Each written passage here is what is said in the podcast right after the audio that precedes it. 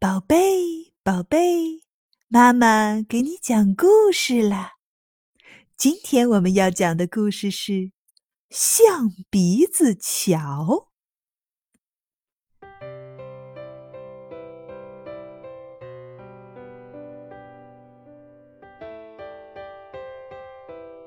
森林中有一条小小的河，河不宽。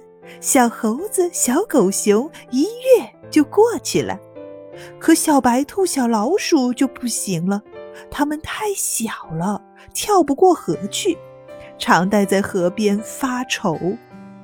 大象看见了，心想：“我该帮帮他们呀！”它住到小河边上，小动物要过河，它就用长长的鼻子。把它们卷起来，送到河对岸。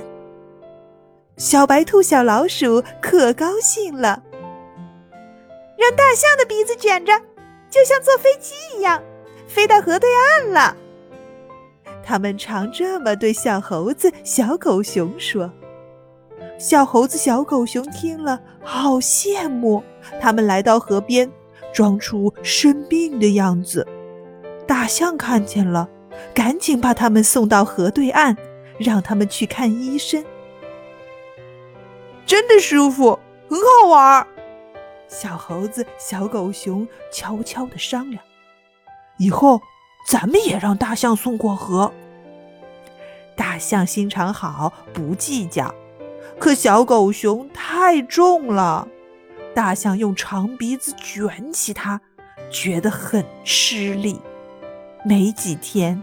大象就觉得长鼻子酸酸的，很难受。他到医院去看病了。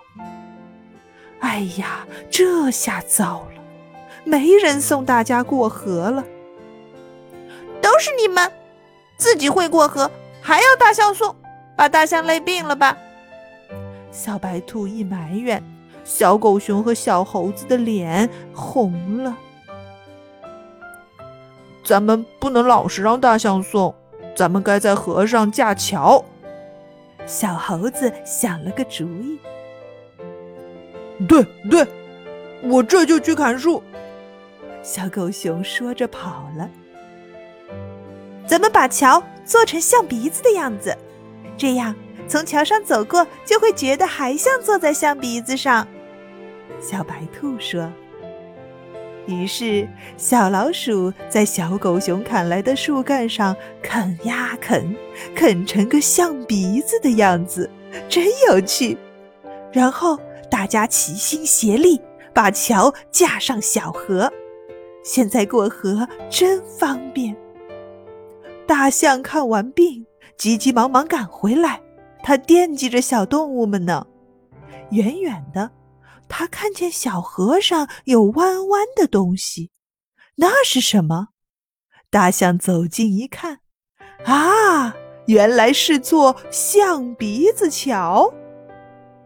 现在不需要你送我们过河了，小动物们笑盈盈地对大象说：“不过，我们希望你还是和我们住在一起，我们需要你这个热心的大朋友。”大象卷起长鼻子，高兴的点点头。好，好，我一定还和你们住在一起。